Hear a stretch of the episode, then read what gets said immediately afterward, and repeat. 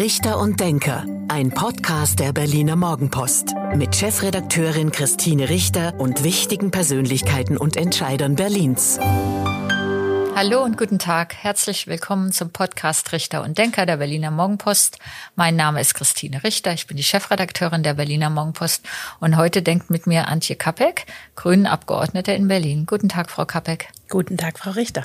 Schön, dass Sie zu uns an die Friedrichstraße gekommen sind. Wir haben uns gerade mal die Räumlichkeiten ein bisschen angeguckt und wollen jetzt über Sie, über die Veränderungen in Ihrem Leben und natürlich auch noch ein bisschen über Politik dann reden. Aber erstmal über Sie, liebe Frau Kapek. Normalerweise, oh nein, vor einem Jahr, vor wenigen Monaten hätte ich Sie noch vorgestellt als Fraktionsvorsitzende der Grünen im Berliner Abgeordnetenhaus, jetzt als grüne Abgeordnete. Wie geht es Ihnen?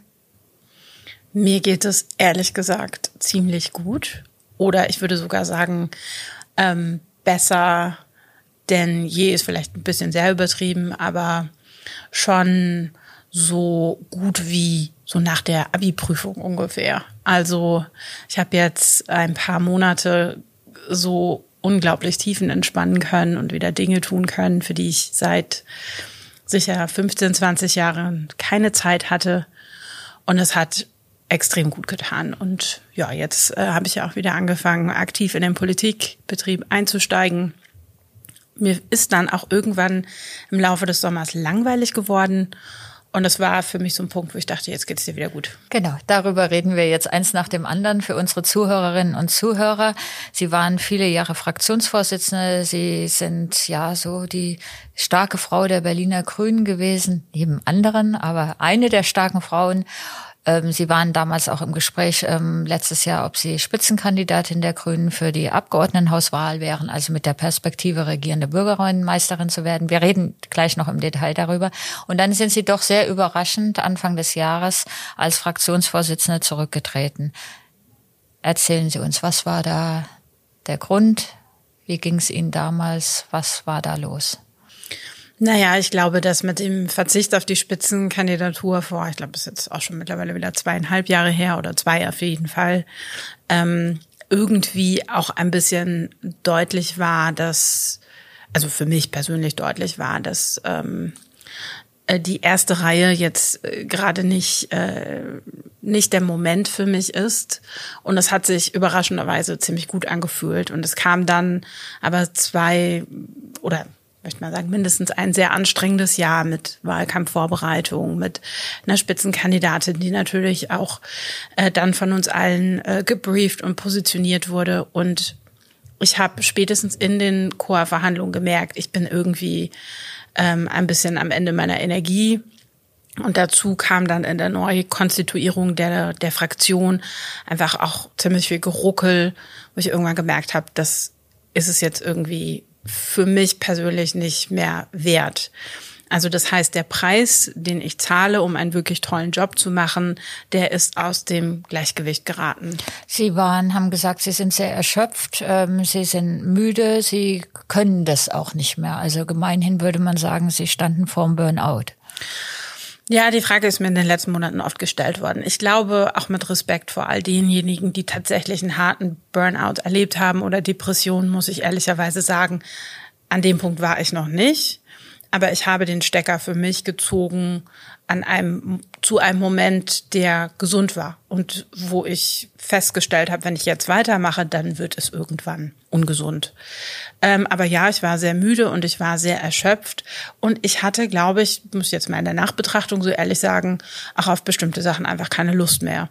Und äh, damit meine ich nicht die Politik, also die fehlt mir vielleicht auch manchmal ein bisschen. Ich bin tatsächlich Vollblutpolitikerin mit Herz und Seele aber viele Auseinandersetzungen im Klein-Klein des Alltagsgeschäftes, die man führen muss als Fraktionsvorsitzende, die man draußen in der Öffentlichkeit gar nicht wahrnimmt, weil sie eher klassische Managementaufgaben sind, die ähm, haben mich irgendwann mehr genervt, als dass es gesund war. Und das, deshalb war das die richtige Entscheidung und ich bereue sie seitdem nicht. Lassen Sie uns noch mal einen Schritt zurückgehen. Wir haben damals auch viel berichtet und ähm, das begleitet, als die Frage war, wer soll die Grünen in die Abgeordnetenhauswahl führen.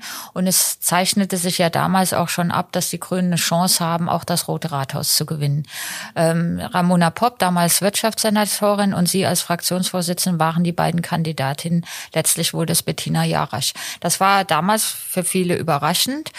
Und ich habe die Pressekonferenz verfolgt und ich hatte das Gefühl, dass es Ihnen und auch Frau Popp gar nicht gut geht. Also man hat Ihnen eigentlich angesehen, wie traurig Sie sind, dass Sie es nicht geworden sind. War das so oder war Nee, das kann ich nicht bestätigen. Aber es ist, also. Aber ähm, Sie wollten es werden, oder?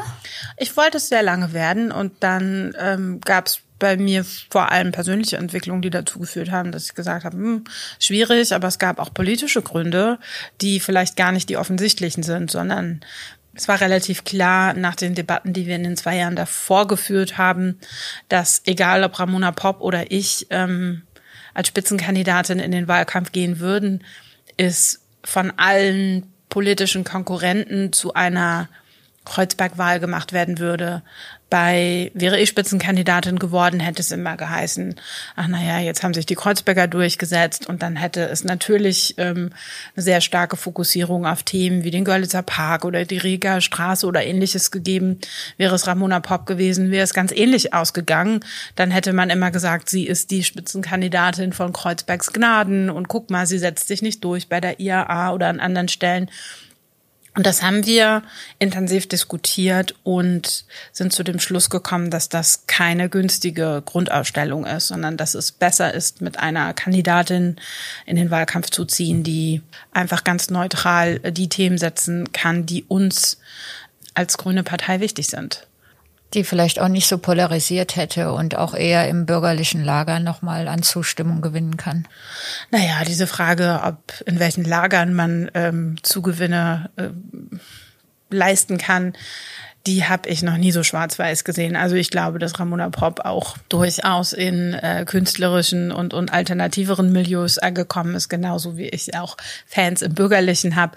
Aber Fakt ist, dass Bettina Jarasch mit ihrer sehr umarmenden, empathischen und auch charmanten Art einfach grundsätzlich noch viel mehr anspricht, aber vor allem, und das haben Sie gerade ja auch angesprochen, weniger abschreckt.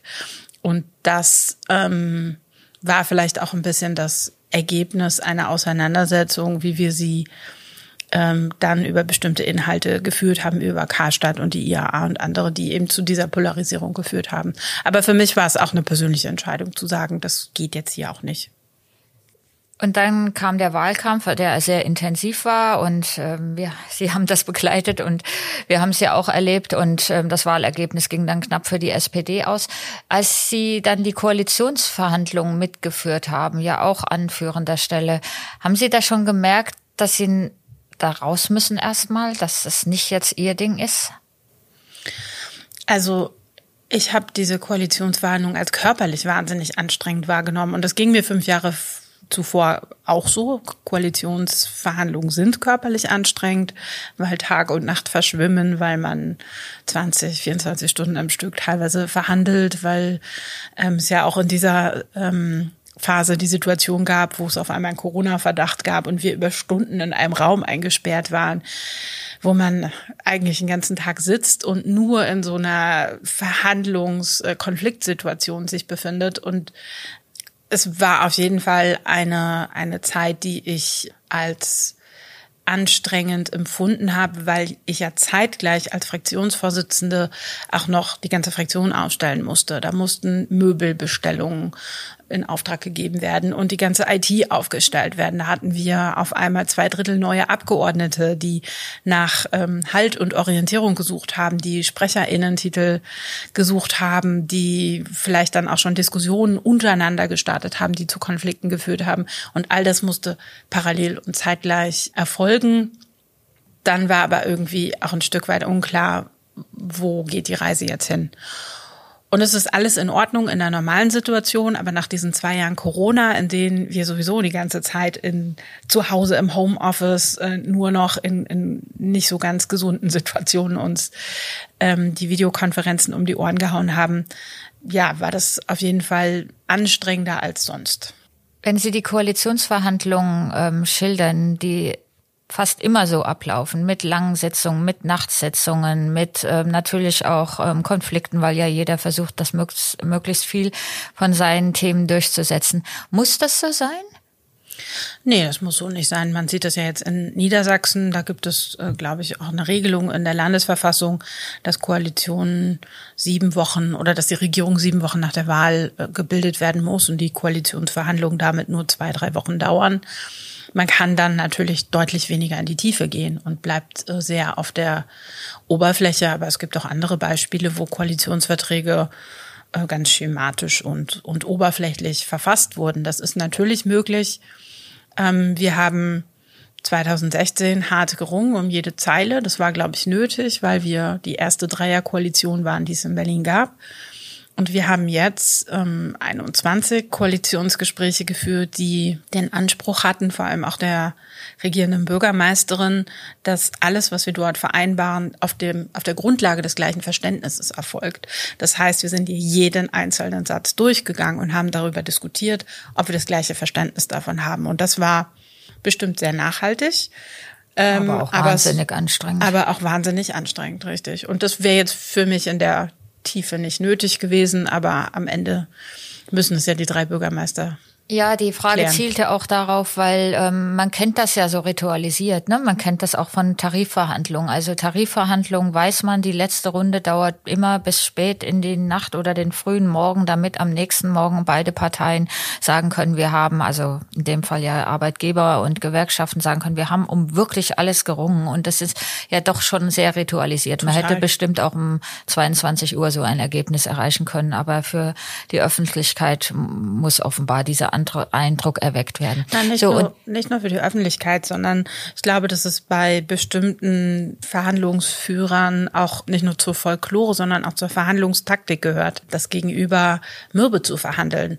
Und ich habe in vielen Situationen, auch in der laufenden Legislatur, verhandelt man ja, gesagt, lasst doch einfach die Hosen runter, legt auf den Tisch, was ihr wollt und dann streichen wir die Punkte zusammen, auf die wir uns einigen können und dann sind wir hier in der Stunde durch. Stattdessen hat man sich dann drei Tage hintereinander bis morgens um zwei ähm, kaputt verhandelt, ohne jedes Ergebnis. Und das ist einfach tatsächlich nicht nur eine Verschwendung von Lebenszeit, es ist auch unnötig, aber ich hatte bei manchen Leuten das Gefühl, das ist ähm, kalkuliert und Absicht.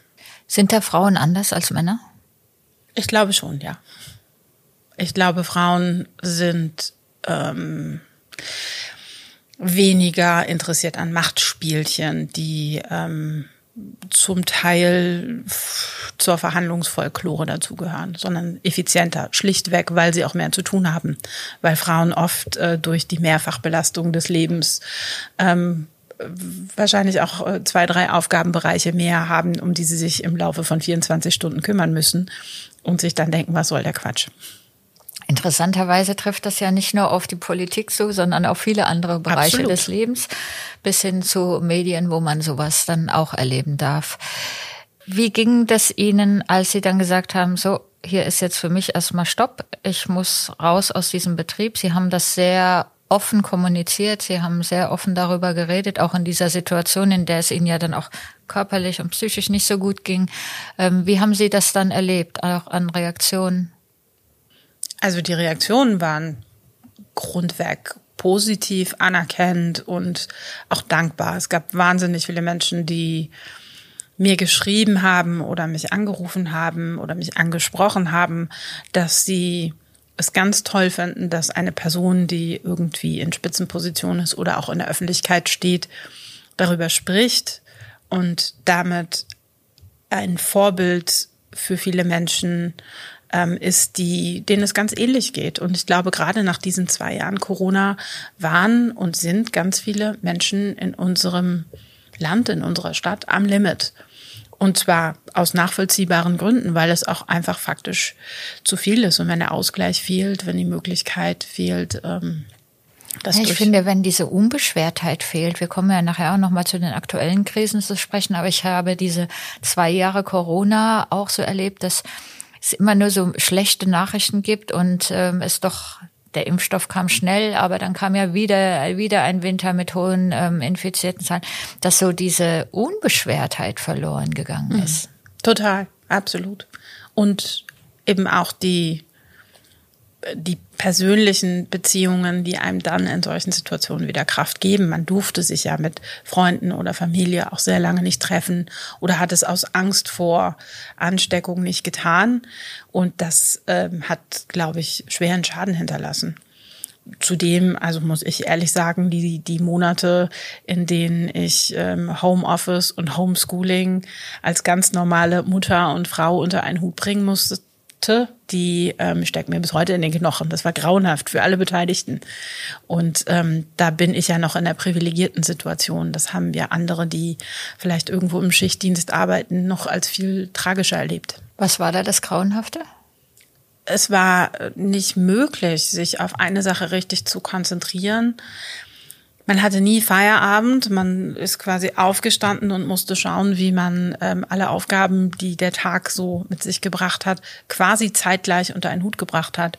Und ich war in Videokonferenzen mit Externen, also jetzt nicht irgendwie in der grünen Fraktion, sondern mich mit Vertretern zu irgendeinem Thema getroffen, habe parallel bei einer Tochter in der Videokonferenz ihrer Klasse und bei ihren Hausaufgaben geholfen und musste dann auch noch Mittagessen kochen, weil das natürlich als Infrastruktur alles weggefallen ist. Und sowas hält man mal ein paar Tage aus, aber über Wochen und Monate äh, hinterlässt das irgendwann Spuren.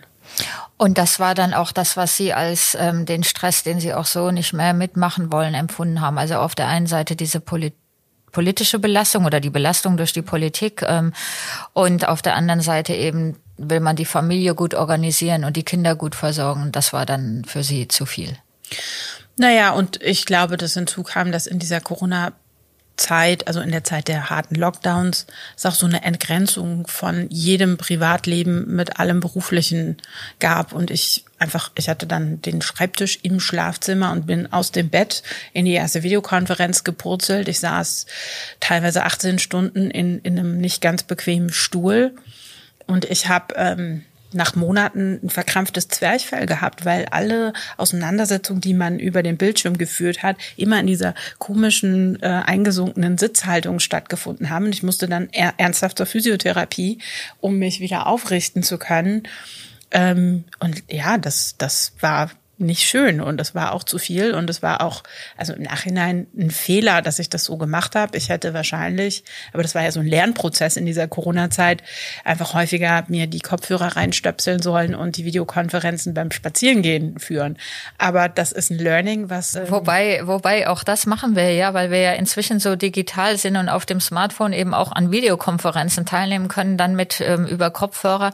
Wahrscheinlich wäre es gut, wenn man geht mal einfach so eine halbe Stunde spazieren und macht gar nichts, also arbeitet nicht in der Phase. Das war in dieser Phase aber nicht möglich, weil wir mitten im Wahlkampf waren und weil wir auf dem Weg dahin waren und weil wir die letzten Gesetzespakete verhandelt haben und weil ich ja Kinder hatte, die irgendwie auch noch ihren Unterrichtsstoff absolvieren mussten. Mein Sohn war in der Zeit in der fünften Klasse, da ging es ne, um das, ähm, um eines der Zeugnisse, das man dann braucht, um den entsprechenden Notenschnitt für die Oberschule zu erlangen. Also da war überall Druck viel Druck, da war mhm. viel Druck da. Was haben Sie geändert dann im Februar, März, als Sie gesagt haben, so jetzt bin ich raus? Was haben Sie anders gemacht? Ja, erstmal alles. Also es, ähm, ich glaube, ich habe am Dienstag meinen Rücktritt bekannt gegeben. Am Donnerstag war die, äh, war die Plenarsitzung mit meiner Abschiedsrede. Und ab Freitag war ich raus und habe ähm, auch einen ganzen Tag lang nur noch so ähm, E-Mails mit Benachrichtigungen bekommen, wo ich jetzt keine Rechte mehr habe. Und ich habe dann auch einfach wirklich keine Nachrichten und keine E-Mails mehr gekriegt. Und das war. Sie haben auch keine E-Mails und keine WhatsApp-Nachrichten mehr angeguckt? Das habe ich tatsächlich ein paar Wochen lang nicht gemacht. Gab dann auch Menschen, die sich beschwert haben, dass ich ihnen nicht geantwortet habe, aber das war okay. Also ich habe. War der wichtig, dieser, man sagt ja digitaler Detox, war das wichtig? Das war super wichtig. Es hat richtig wehgetan. Also das war, es war Detox im wahrsten Sinne des Wortes. Wie so ein kleiner Entzug, ja? Es war wie ein kleiner Entzug und ähm, es war auch nicht ganz einfach. Ich ähm, habe das an anderer Stelle schon mal, ich glaube, der Morgenpost äh, gesagt. Es war so ein bisschen wie Hochleistungssport, den man nicht von einem Tag auf den anderen ähm, beenden kann, sondern wo man abtrainieren muss. Und so ging mir das auch. Aber ich habe dann vor allem ähm, angefangen, mich wieder mit Freunden zu treffen. Und zwar zum Frühstück, Mittagessen, Abendessen. Und äh, bin mit Freundinnen aus Land gefahren und habe äh, wieder ganz normale Kindersachen mit meinen Kindern gemacht oder bin auch einfach mal alleine irgendwo hingegangen. Und das war tatsächlich ein großes Geschenk. Also, dass ich diese Möglichkeit auch als Abgeordnete hatte, das, äh, dafür bin ich sehr dankbar. Das war so mein Sabbatical, das ich mir genommen habe an der Stelle. Und haben Sie sich professionelle Hilfe geholt? Ja, ich habe das überlegt. Ähm, Wäre vielleicht auch nicht schlecht gewesen, aber es ist gar nicht so einfach in Berlin mal von heute auf morgen äh, sich äh, so ein paar Therapiestunden zu suchen. Ähm, deshalb habe ich mich am Ende dagegen entschieden waren ja auch in einer Zeit, wo wirklich viele Menschen ernsthaft psychologische Unterstützung nötig hatten. Und ich dachte, naja, bin sowieso schon in einer privilegierten Situation. Ich will jetzt hier nicht ähm, an der Stelle auch noch anderen Menschen die Ressourcen nehmen. Ich habe es auch so gut in den Griff gekriegt. Das äh, hat jetzt vielleicht eine Woche länger gedauert und äh, vielleicht mal eine Nacht länger schlafen, aber am Ende ist das ja nur eine Frage der Zeit, bis man sich wieder tiefen erholt und entspannt hat. Und so auch bei mir. Wir haben gerade, als wir uns die Räumlichkeiten hier an der Friedrichstraße angeschaut haben, ähm, einen Kollegen getroffen, der das Mittagessen am, sagen wir mal, das Brötchen am Computer einnimmt. Mhm. Und Sie haben ihm einen Tipp gegeben, nämlich welchen? Na, ich habe ihn darauf hingewiesen, dass das total ungesund ist, wenn man ähm, vorm Bildschirm isst und Mittagspause mit Arbeitszeit verbindet, sondern es ist natürlich gesünder, dann sich die 15, 15 oder 20 Minuten Pause zu nehmen und bewusst zu essen und auch einfach mal einen, einen kurzen Moment echt runterzufahren, auf dass man danach produktiver ist und auch wieder mit frischer Kraft und, und frischen Ideen an die Arbeit gehen kann. Sie sind jetzt ähm, seit wenigen Tagen zurück. Ähm, es wurde mitgeteilt und Sie haben es auch selbst mitgeteilt, dass Sie ähm, sich in der Grünen Fraktion um die Verkehrspolitik ähm, kümmern wollen. Machen Sie die Mittagspause? Ja, ich mache die Mittagspause und ich habe mir jetzt auch einen äh, thematischen Bereich gesucht, in dem ich gar nicht alleine ähm, das Thema bearbeite, sondern gemeinsam mit meinen Kolleginnen Oda Hassepass und Alexander Kass Elias. Und das habe ich bewusst so gemacht, weil ich das Arbeiten im Team und das gemeinsame Lösen von Verkehrs- oder mobilitätspolitischen Herausforderungen äh, gesucht habe und weil das ein großer Luxus ist, ähm, nicht mehr als Einzelkämpferin unterwegs sein zu müssen, sondern gemeinsam auch mal Ideen pitchen zu können und, und rumspinnen zu können und, und dadurch tatsächlich zu besseren Ergebnissen zu kommen. Das müssen wir erklären für unsere Zuhörerinnen und Zuhörer. Normalerweise ist es so, es gibt eine verkehrspolitische Sprecherin oder Sprecher und der wird dann, ist dann befugt zu, zu diesen Themen in der Öffentlichkeit oder im Parlament auch zu ähm, sprechen. Sie wollen das jetzt als Team machen. Genau. So machen wir das. Und wir haben uns natürlich die Themen auch ein Stück weit aufgeteilt. Aber der Grundgedanke ist trotzdem, dass wir alle Themen, die auftauchen oder alle Themen, die wir relevant finden, auch gemeinsam diskutieren und entwickeln. Und das ist auch für mich ein neuer Politikansatz, der aber großen Spaß macht und ich glaube auch wirklich zu besseren Ergebnissen führt. Und Verkehrspolitik war ja sowieso schon so ihr Ihr Lieblingsthema, eines Ihrer vielen Lieblingsthemen. Ja, eines meiner vielen Lieblingsthemen. Aber ich, ähm, ich muss gestehen, ich bin ja jetzt auch im Innenausschuss und das ist ähm, auch also ist verrückt, aber es macht tatsächlich wahnsinnig viel Spaß, im Innenausschuss zu sein.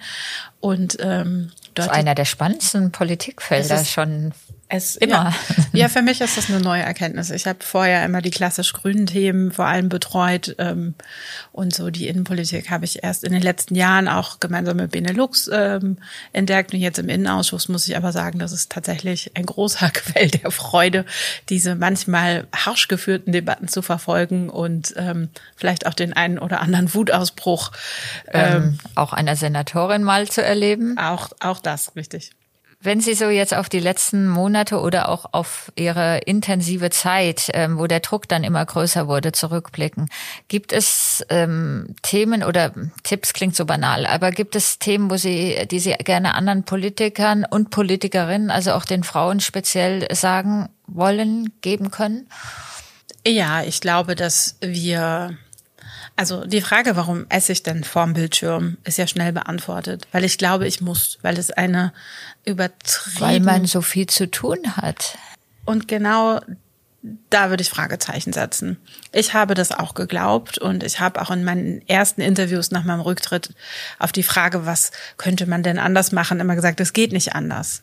Aber Fakt ist, natürlich geht es anders. Und interessanterweise mit drei Schritten, die ich zurückgehe und mich von der eigentlichen Sache entferne, komme ich manchmal zu viel effizienteren Lösungen, die deutlich weniger Kraft und Zeit und Energie von mir beanspruchen als wenn ich niemals Abstand nehme und immer glaube, ich muss Hochleistungssport vollbringen. Und ich glaube, das gilt für alle Jobs, nicht nur für die Politik. In der Politik oder auch in den Medien ist es besonders extrem. Aber die Frage, warum darf ich denn als Politikerin nicht auch mal in den Urlaub fahren, ähm, liegt ja auch ein Stück weit daran, dass es eine öffentliche Wahrnehmung gibt, die sagt, ihr seid sowieso schon überprivilegiert, ähm, deshalb ähm, müsst ihr 24 Stunden am Tag arbeiten. Das ist aber fern jeder realistischen ähm, Tatsache, dass wir auch Menschen sind und dass Menschen einfach Pausen brauchen. Und diese Pausen zu entwickeln und diese Pausen auszudehnen, führt dazu, dass ich mehr schaffe und dass ich besser werde. Und das gilt, glaube ich, auch für jeden Job.